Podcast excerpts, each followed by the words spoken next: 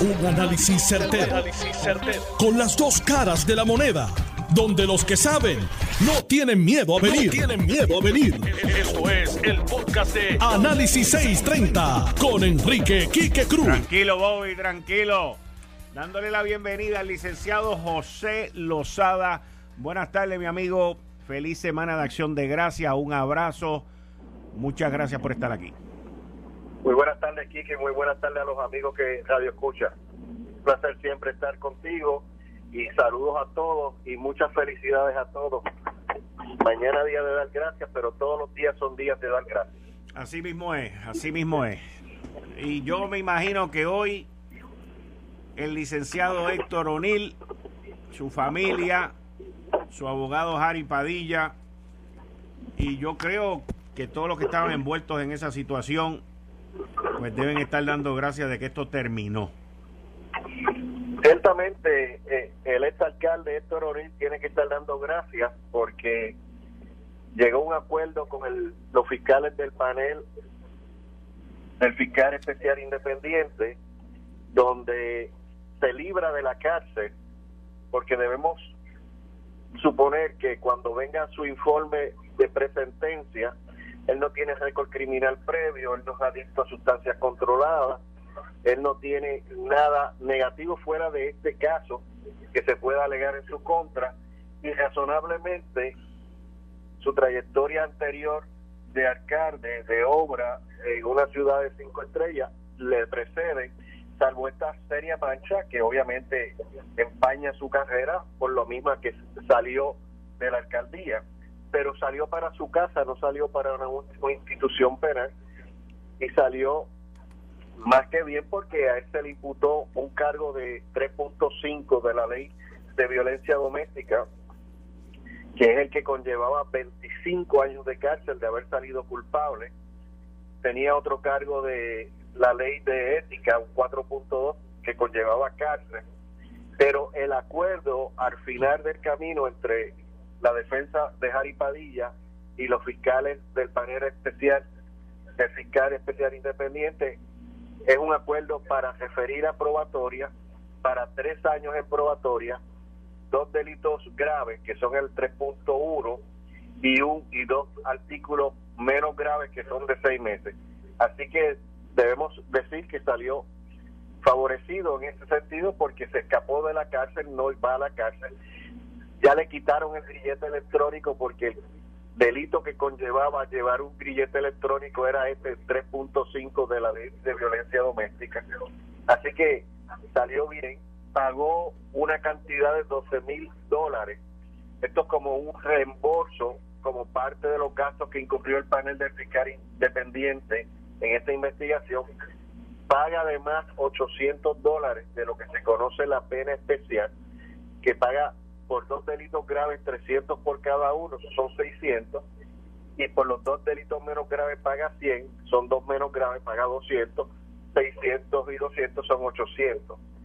En, en, en febrero 18, a las 10 de la mañana, tiene que comparecer nuevamente al tribunal de Bayamón ante la honorable María Trigo, y en ese día es que se le va a leer la sentencia, se va a leer el informe y la juez va a dictar la sentencia que como ya hemos expresado, debe ser una de tres años en probatoria, donde dentro de las condiciones se le va a decir que no puede juntarse con gente de dudosa reputación, donde no puede cometer delito y que debe cumplir con las instrucciones que le dé su oficial sociopenal, de forma tal que va a permanecer en libertad, va a estar en su casa, va a estar con su familia y ciertamente tiene que estar agradecido.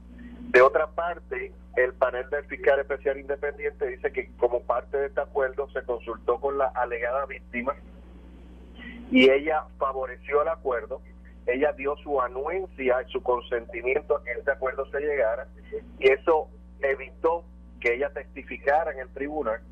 Y debemos recordar que en este caso la primera vista que se da en el tribunal, que era la regla 6, que es la determinación de causa para arresto, el señor Héctor O'Neill se allanó a la misma.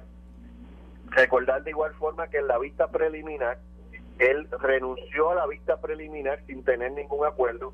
Por tanto, el testimonio completo de la víctima no lo pudimos escuchar, no lo pudimos ver ni siquiera por el circuito cerrado, que fue el último acuerdo que habían llegado con el tribunal, porque ella señaló estar muy afectada para hacerlo en público y se había dispuesto ya por el tribunal que iba a testificar en una sala, la prensa iba a estar en otro lado, en otra sala, viendo un televisor, un monitor. Incluso la semana pasada, eh, el licenciado Jari Padilla renunció al juicio por jurado que se había establecido que iban a estar seleccionando un jurado por 10 días consecutivos y eso también se renunció, visualizando entonces el tribunal la posibilidad del acuerdo que hoy se concretizó, concretizó y próximamente en febrero pues tendremos la sentencia del señor Héctor. Licenciado Lozada, le pregunto, yo leí eh, parte de la, del acuerdo de la sentencia en el tribunal y al final hay dos áreas que me llamaron la atención. Una dice, este tribunal no participó, no participó de las conversaciones que se tuvieron en ese arreglo. Y el otro dice, este tribunal no necesariamente tiene que aceptar ese acuerdo. Eso es estándar. el juez es imparcial, independiente, el juez no puede participar de la conversación porque el promovente del caso es el Ministerio Público, es decir, los fiscales es la defensa y los fiscales los que entran en conversaciones y esas conversaciones se dan, este, se baja este delito aquí, dame este otro delito acá, vamos a hacerlo con esta pena de multa, vamos a hacerlo con pena de pago especial o no pena de pago especial. Eso siempre se aclara de forma que la transparencia de la justicia y de la rama o el poder judicial se mantenga de ese nivel de que no tiene participación en este ejercicio. Y de igual forma, los jueces no están obligados a aceptar el acuerdo al que llegan las partes.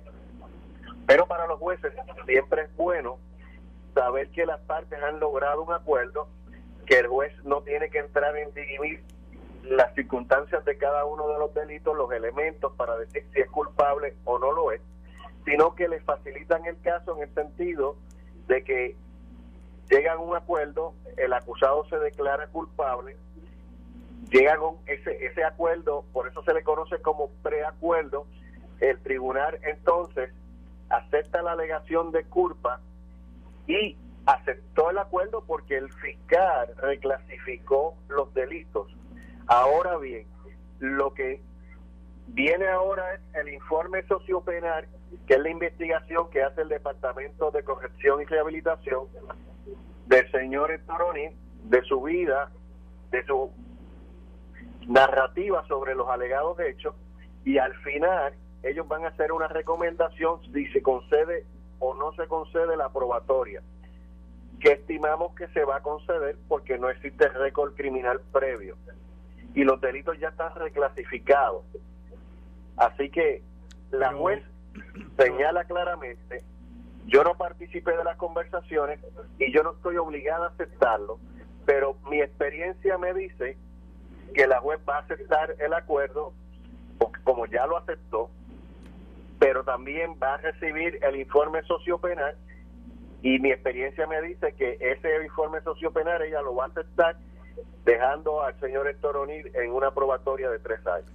Pero eh, por lo que yo he visto en la Corte Estatal, es prácticamente, en mi lenguaje, uso y costumbre que cuando Fiscalía llega a un acuerdo con eh, la defensa, los jueces, yo no he visto aquí en Puerto Rico muy rara vez el que ellos digan que no, eso no es así. Te pregunto a ti que fuiste fiscal, ¿alguna vez tú presenciaste un caso, supiste de un caso donde el juez en la estatal dijo que no? Varios, en varios. Ah, ¿de verdad? Ahí, sí, sí, sí. Te puedo decir cuando... Digo, y, y perdona que te interrumpa, y perdona que te interrumpa. Te hago la pregunta Porque yo en la estatal nunca he escuchado eso, pero una vez estuve presencialmente yo en la federal, donde Fiscalía y Defensa habían llegado a un acuerdo con un individuo que había matado a 19 y se le acusaba por trasiego de droga y tenía un expediente en la estatal enorme. Y el juez dijo que no, que el acuerdo no iba y lo sentenció a 99 años. Eh, te puedo decir que en Puerto Rico esta, eh, este servidor tuyo ha visto en varios casos y unos jueces en particular donde se le hace una recomendación porque el abogado y el fiscal llegan a un acuerdo y el juez le dice, ese acuerdo yo no lo voy a avalar. Con la prueba que hay. Pero te pregunto, párate, párate ahí un momentito, pero te pregunto. Sí. El juez dice, ese acuerdo yo no lo voy a avalar, ¿lo dice en este momento que fue hoy o lo dice el día de la sentencia? No, no, en el día de hoy, porque ah. hoy es que se hoy es que se declara culpable. Hoy es que la jueza acepta el acuerdo o no lo acepta. O sea que la jueza la jueza lo aceptó y lo avaló. Sí, la jueza lo aceptó y lo avaló. La jueza lo que dijo fue que ella no participó de las conversaciones y dijo que ella no tiene que allanarse a la recomendación. Eso está en, en el documento por escrito. Sí, pero y ella lo verbaliza. Pero ella lo verbaliza incluso. Pero entonces. ella aceptó, ella, ella aceptó el acuerdo. Eso, eso, eso. ¿Por qué? Porque ella le dio su visto bueno en sala. La fiscal Leticia Pavón le dijo al juez, hemos llegado a un acuerdo y el acuerdo es que el artículo 3.5, que es en una relación de pareja, bajo la ley 54, tener relaciones sexuales no consentidas o por la fuerza, ese delito que conllevaba 25 años se reclasificó a un 3.1 de la ley 54 igual, que es un caso de maltrato. Y el caso de maltrato como 3.1 es maltrato físico o maltrato psicológico. Y la pena conforme a este delito es de seis meses, un día a tres años. El acuerdo fue para el máximo de tres años. Es decir, que tiene dos artículos graves de tres años y dos artículos menos graves de seis meses. La pena se ha de cumplir de forma concurrente, todos para tres años. Esos seis meses por uno, por otro, no se suman, sino que todo se cumple en tres años. Ok, ok. Entonces ahora lo próximo... La... Te decía, te decía que yo he visto varios casos donde jueces y juezas, cuando los abogados y los fiscales se ponen de acuerdo en rebajar o reclasificar un delito, en referir a probatoria y no a cárcel, hay jueces que conozco y le han dicho, ese acuerdo yo no lo acepto. Usted ve el caso y yo decido si culpable o no culpable, pero ese, ese acuerdo con las acusaciones que tiene este señor no las voy a aceptar. Y lo, y lo he visto, te puedo decir, que en más de 20 ocasiones. Ok. Y te puedo señalar que conozco a un querido amigo que fue juez tanto a nivel de tribunal de primera instancia como del tribunal de apelaciones que decía, ese acuerdo yo no lo acepto y sencillamente se, sentaban a ver el caso el abogado y el fiscal y el juez decidía si culpable o no, pero no aceptaba los acuerdos. Wow. Porque entendía que era muy poco el acuerdo. Cuando tú tienes una persona acusada de un asesinato en primer grado, la pena es de 99 años. Si la oferta de acuerdo era por un homicidio, que el homicidio eran quizás tres años, el juez decía que no, porque al leer la acusación y la acusación decía que usó una metralleta y le disparó y le causó la muerte a este individuo y causó en otros una tentativa de asesinato, herida, y el juez no iba a aceptar eso y sencillamente veía el caso y en muchos de ellos salían culpables y le ponía los 99 más los cargos de armas. Muy bien, muy bien. Los acuerdos como este en muchas ocasiones se hacen por lo que se conoce por conveniencia. Le conviene tanto al fiscal como le conviene tanto a la defensa. En este caso en particular de el señor Oni, pues admitió que hubo una relación con una dama, una mujer joven de la policía municipal. De lo que ha salido a la prensa, esta dama, y lo dijeron los fiscales, se ha descompensado.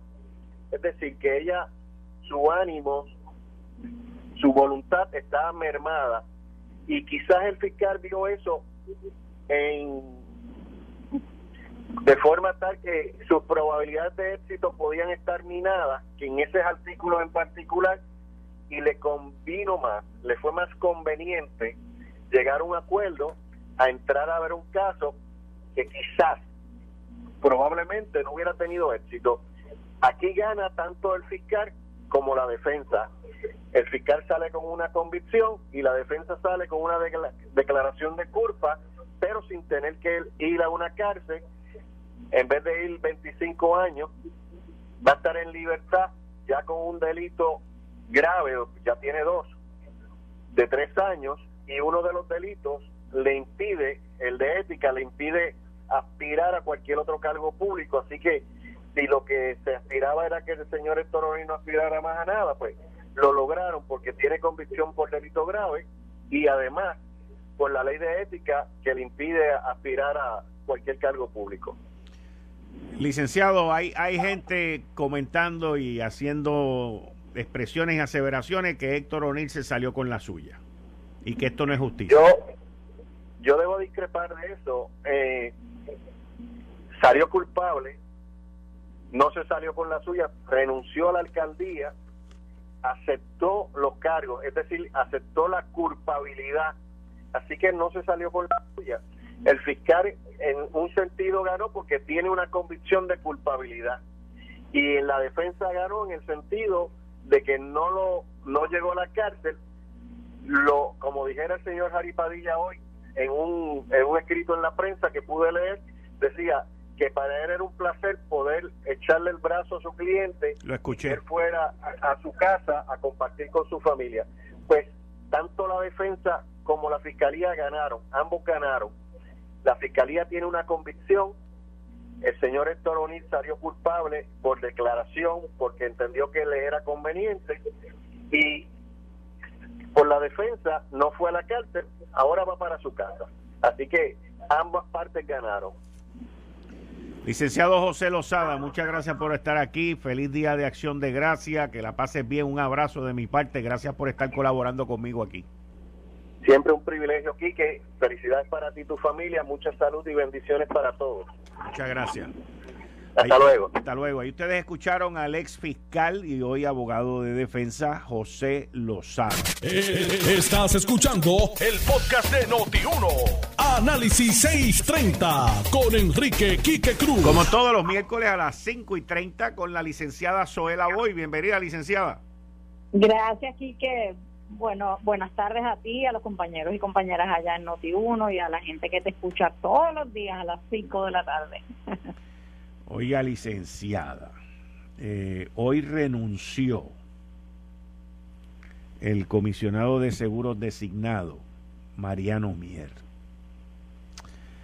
Algo eh, que yo puedo llamar como una nota discordante dentro de todo este proceso político que ha estado ocurriendo con las confirmaciones. El gobernador ya lo había designado en dos ocasiones y me imagino yo que estaba dispuesto a hacerlo en una tercera ocasión, pero Mariano Miel, ante ni tan siquiera tener una vista de confirmación, pues decidió irse y recoger sus bártulos para otro lado. Me preocupa, me preocupa el, hecho de que en la nota que sale en endy.com dice lo siguiente. La Asociación de Laboratorios Clínicos Inc. y la Asociación de Centros de Radiología de Puerto Rico Inc. se habían expresado a favor del candidato a comisionado de seguro, coma, por entender que era el único funcionario en más de 10 años que estaba dispuesto a fiscalizar a las aseguradoras ambas entidades le pidieron al Senado que aprobaran su nombramiento. Parece que aquí hubo alguien o varios con alto poder que no dejaron que la confirmación de Mariano Mierijo se diera. Preocupante, Pues mira, Quique, yo comienzo diciéndote que el proceso de confirmación un proceso eh, en muchas ocasiones difícil. Y en este Senado, donde tú tienes representación de, además de los dos partidos políticos que se conocen, eh, ¿verdad? Que siempre han estado en el poder, eh, más el Partido Independentista, tienes otros dos partidos representados, así que el proceso de confirmación yo creo que es todavía más complicado para la persona que es nominada por el gobernador. Como tú bien dices, ya el ya hoy renunciante comisionado de seguros había pasado por la experiencia de que su nombre se presentara como alternativa y en dos ocasiones el, el nombramiento eh, fue rechazado porque no fue aprobado por el Senado de Puerto Rico. Yo no lo culpo, el, o sea, yo no me atrevo a decir o a criticarlo por haber decidido no someterse en una tercera ocasión al proceso de uno, me darán la vista, me permitirán contestar preguntas, o al proceso de no hay nada que yo pueda decir, sencillamente no me van a aprobar. Yo creo que los procesos de confirmación son bien importantes y siempre deben requerir vistas públicas para que tanto los senadores tengan la oportunidad de hacer las preguntas, pero también el nominado pueda contestar las preguntas y aclarar dudas si alguna. Lo que tú me estás diciendo de que pudiera ser que la posición del de que estaba dispuesto, conforme lo que está diciendo este grupo de, laboratorios, etcétera, que, que, era la razón por la que lo apoyaban, la posición de él de que estaba dispuesto a fiscalizar las aseguradoras. Si esa fue la razón porque las aseguradoras eh, fueron hasta el Senado y tocaron las puertas de algunos senadores y eh, de alguna forma pidieron que no se le no se le confirmara por eso mismo, pues me preocupa grandemente. Tú y yo sabemos, y yo creo que Puerto Rico sabe, eh, no tapemos por favor el cielo con la mano o tratar de taparlo con la mano, que las aseguradoras tienen mucho poder y eso es así, eso es así las aseguradoras de salud, las aseguradoras de, de, propiedad, este, todas las compañías que tienen que ver con, con los seguros. Y definitivamente en esa oficina se necesita una persona con la valentía, porque creo que requiere valentía suficiente como para fiscalizarla. Yo espero que la sospecha que entiendo tú estás trayendo a la mesa no sea la verdad, porque si es la verdad, me preocupa cuánto poder en verdad entonces tienen ellos. Ojalá la razón para no haberlo querido eh, confirmar hayan sido otras. Y yo creo que nunca lo sabremos, porque yo recuerdo que el senador Aponte dijo en un momento dado que Pedro Pierluisi no debía presentar nuevamente el nombramiento de el comisionado de seguros ni el nombramiento de Volkers para Preach, que es la agencia que tiene que ver con tecnología, etcétera. Porque si lo hacía, ellos iban a llevar a cabo vistas públicas y iban a sacar información que alegadamente ellos tienen en contra de estos dos nominados. Cuando el senador hizo las expresiones, pues la verdad es que, ¿verdad? Crea curiosidad de, de qué es esa información que ellos tienen, que cuando la hagan pública pues se va a entender porque ellos no lo quieren eh, confirmar. Pero, a la, pero ahora mismo, con por lo menos con el comisionado de seguros, pues nunca sabremos si en verdad había esa información y qué era esa información, si en verdad es una información que, que era razón suficiente para no confirmarlo. Pero te tengo que decir, concluyo que respeto la decisión de él de no someterse por tercera ocasión a este proceso, porque aunque no haya habido las vistas, etcétera, es un proceso eh, estresante. Y además de que estamos ya en el mes 11 de esta administración y lo que significa es que hay que volver, o sea, ¿cuánto, cuánto si vamos a esperar para por fin conseguir a alguien que sí el, el Senado lo confirme y entonces esta agencia, esta entidad coja el rumbo que debe llevar.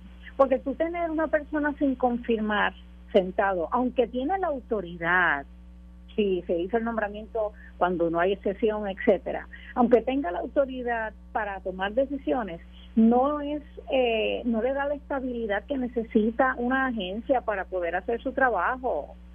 Así que yo tengo que decir dos cosas. Uno, respeto su decisión de retirar, ¿verdad? De retirarse de este proceso.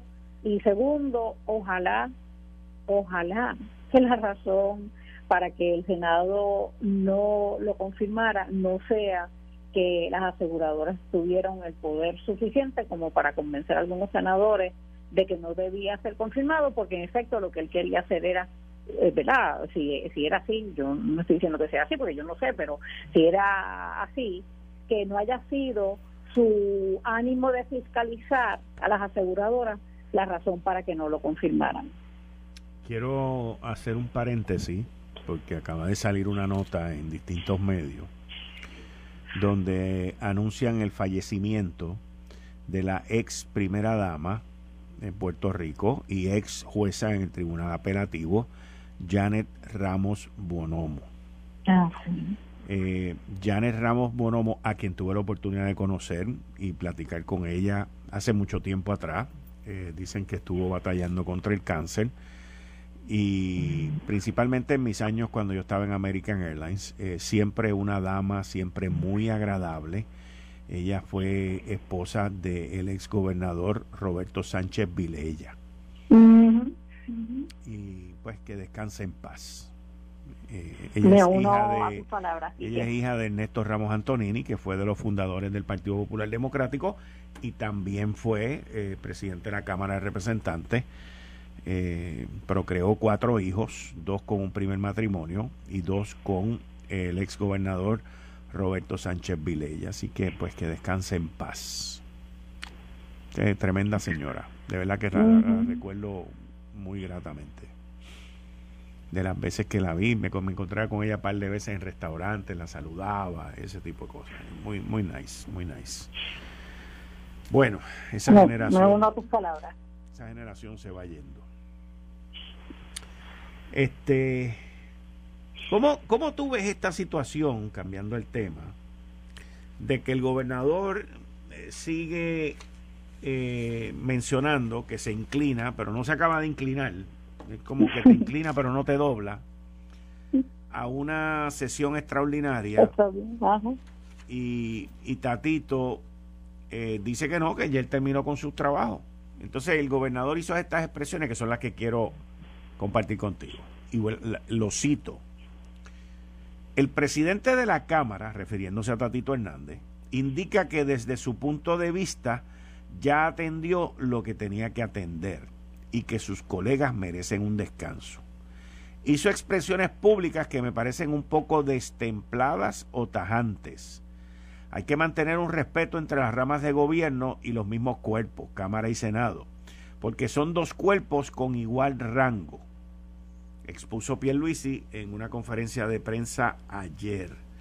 También Pierluisi mencionó lo siguiente, y cito, uno de los factores es que si veo que pueden estar en peligro una cantidad de fondos federales, no descarto convocar una extraordinaria de tomar esa decisión, voy a tratar de que se limite a asuntos claramente indispensables. El sistema provee para dos sesiones ordinarias. Esto realmente sería para algo extraordinario. Si lo hago es porque tengo que hacerlo y voy a tomar esa decisión la semana que viene. Licenciada Soela Boy. Mira, aquí aquí tanto el Senado como la Cámara como el Ejecutivo están al mismo nivel eh, y verdad cada uno tiene su poder y su responsabilidad. Sin embargo, la decisión de llamar o no llamar a una sesión extraordinaria es estrictamente del gobernador de Puerto Rico. Y yo no estoy segura, desde el punto de vista constitucional, que un presidente de Cámara pueda unilateralmente decidir, me llamaron a una extraordinaria y yo no voy ahí. Sin embargo, a ti cuando el presidente de la Cámara, cuando dijo que ya él había cumplido, la Cámara había cumplido y que no había razón para una extraordinaria, dijo también varias cosas. Una dijo que voy, si la llaman, voy a ir, voy a abrir y voy a cerrar la sesión. Y yo creo que ahí un poco pudiera, porque está respondiendo al llamado de la extraordinaria, aunque no atienda las, las medidas. Quizás eso puede ser, e, e, ese, ese detalle de abrir y cerrar, desde el punto de vista constitucional, y, te confieso, no sé la contestación, pero pudiera ser ese detalle de abrir y cerrar que, le, que esté entonces desde el punto de vista de derecho eh, correcto y que tenga él la autoridad para hacerlo. Sin embargo, añadí un segundo punto eh, que es que, ¿sabes qué? Lo que debemos estar haciendo de ahora hasta enero es hablar de todas las medidas que con urgencia se deben presentar en enero, trabajar en enero. Así que vamos a ponernos de acuerdo, vamos a trabajarlas para que cuando lleguemos en enero enseguida comencemos a ver eh, todas esas medidas. Yo creo que se puede utilizar el tiempo para eso que está diciendo el presidente de la Cámara. Sin embargo, la decisión de Pedro Pierluisi de llamar a una extraordinaria, a mí me alegra que él le haya explicado al pueblo de Puerto Rico que solamente la llamaría porque fueran circunstancias extraordinarias. Yo creo, y habiendo estado en el Senado, yo tengo que decirte que yo viví unas cuantas sesiones extraordinarias y te confieso en algunas ocasiones yo me preguntaba, ¿y por qué esto es una sesión extraordinaria? ¿Cuál era la prisa para aprobar esta? Había medidas que sí, había medidas que, que desde mi punto de vista requerían y ameritaban una sesión extraordinaria porque eh, retrasar la aprobación de esas medidas en particular era malo para Puerto Rico, pero habían otras que eran, oh, ¿por qué? ¿Para qué? Esto es una medida que se puede atender en cualquier sesión, eh, sesión ordinaria. Así que yo creo que Pedro Pierluisi está partiendo de la premisa correcta. Solamente la va a, la va a llamar si hay algún asunto que él entiende extraordinario, extraordinario, entiéndase que no puede esperar a la sesión que comienza en enero para entonces eh, que lleve el proceso legislativo y él termine firmando la medida de la que de la que se esté hablando.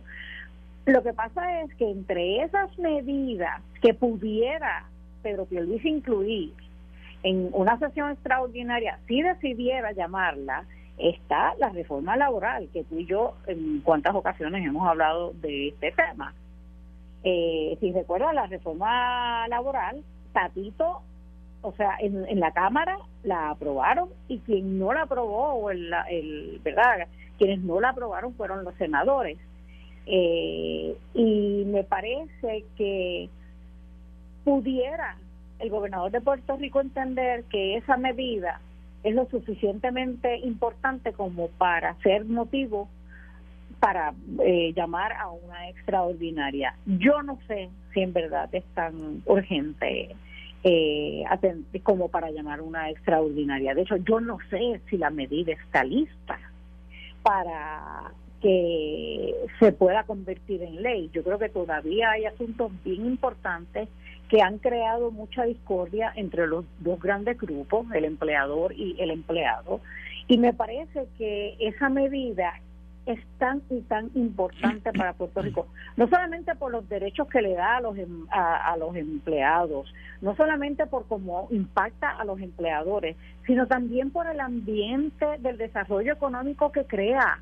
Nosotros el año pasado ya hicimos o se trabajó en en una reforma que tuvo un impacto, que fue empujada por la Junta de Supervisión Fiscal, y este cambia, cambia constante en las reglas del juego, si me permites el término, a mí me, me preocupa cómo impacta a, oye, la economía de Puerto Rico, no solamente a los que vivimos aquí, sino a los que estén pensando venir. Así que yo no estoy diciendo que debemos mantener lo que hoy existe, porque yo creo que sí, yo creo que lo que se aprobó en el cuatrienio pasado hay que revisarlo, pero yo lo que estoy diciendo es que yo creo que no está lista la revisión y por eso yo no llamaría una extraordinaria, yo me tomaría más tiempo para revisar esa reforma laboral y entonces aprobarla eh, en la próxima sesión ordinaria, pero habiendo pasado un proceso de que yo entiendo todavía hace falta de mayor evaluación. Así que yo sinceramente en este momento no sé qué medida pudiera ser suficientemente importante como para llamar una extraordinaria. Mm. Ok, ok. Vamos a ver, porque esa reforma laboral, que yo le llamo reforma laboral sin labores, eh, es un reguero, es un reguero. Por eso, eh, tú lo acabas de decir, lo acabas de decir. Ellos, ellos, o sea, inclusive yo escribí una columna que salió este fin de semana, creo que el lunes creo que fue que salió, en donde eh, critico a aquellos que están tratando de reformar y de hacer cosas en términos de labores para hacer el trabajar más atractivo cuando están escribiendo, o sea, cuando están legislando a base de cosas que ocurrieron pre-pandemia. Y los cambios que se han visto post pandemia en los mercados laborales es una cosa completamente irreconocible. Irreconocible. Por lo tanto, el tú estar legislando cosas ahora sobre cosas que ocurrieron hace dos años es perder el tiempo, botar el dinero y, y estar haciendo legislación a ciegas, porque es a ciegas lo que se está haciendo. Mi, mi preocupación es eso. Si se está utilizando la información correcta, mira, por dar un ejemplo, uno de los temas que más se ha discutido es lo del pago doble en los días feriados.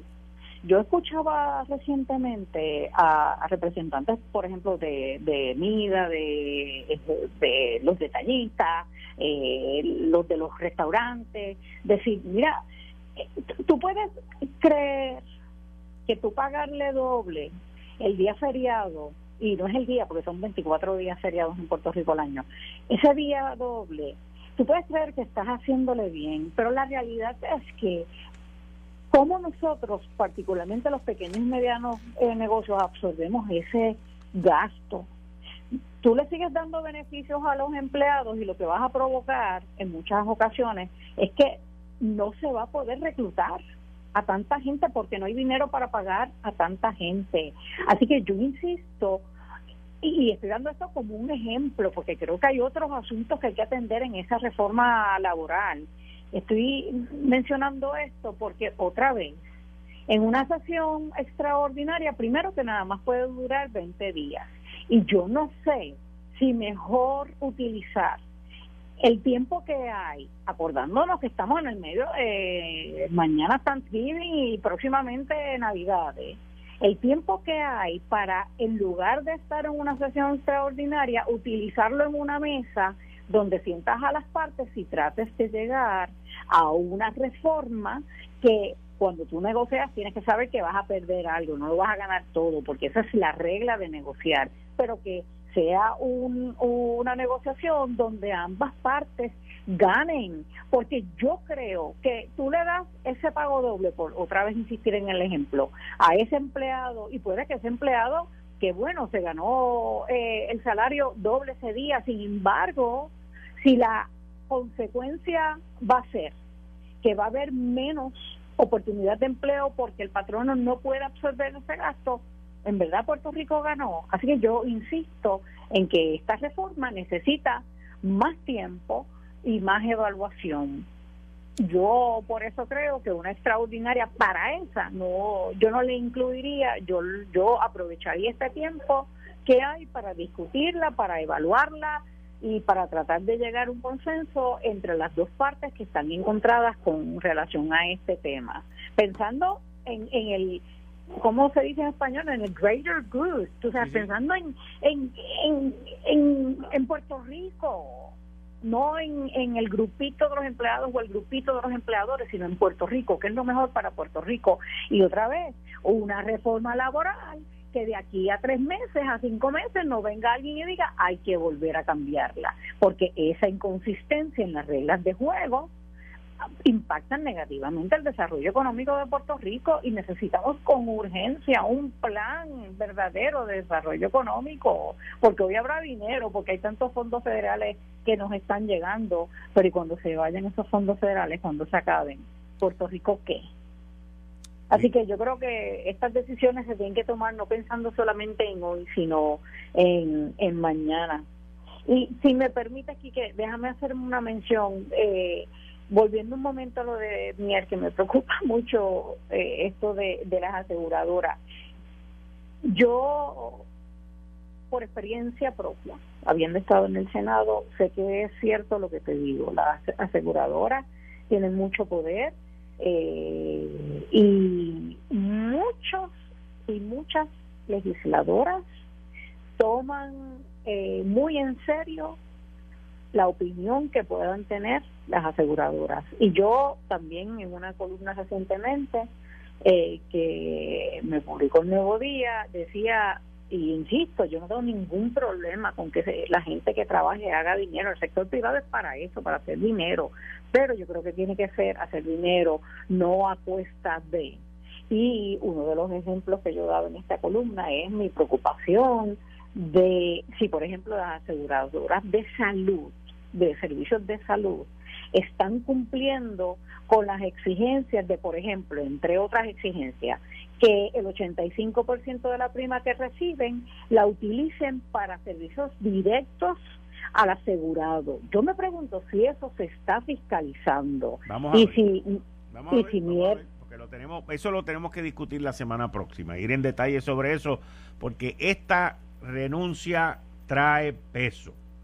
Y con eso, licenciada, le doy las gracias. Muchas gracias por la acción de gracias. Felicidades. Gracias. Felicidades. Esto fue el, podcast de Notiuno. Análisis 630 con Enrique Quique Cruz. Dale play a tu podcast favorito a través de Apple Podcasts, Spotify, Google Podcasts, Stitcher y notiuno.com.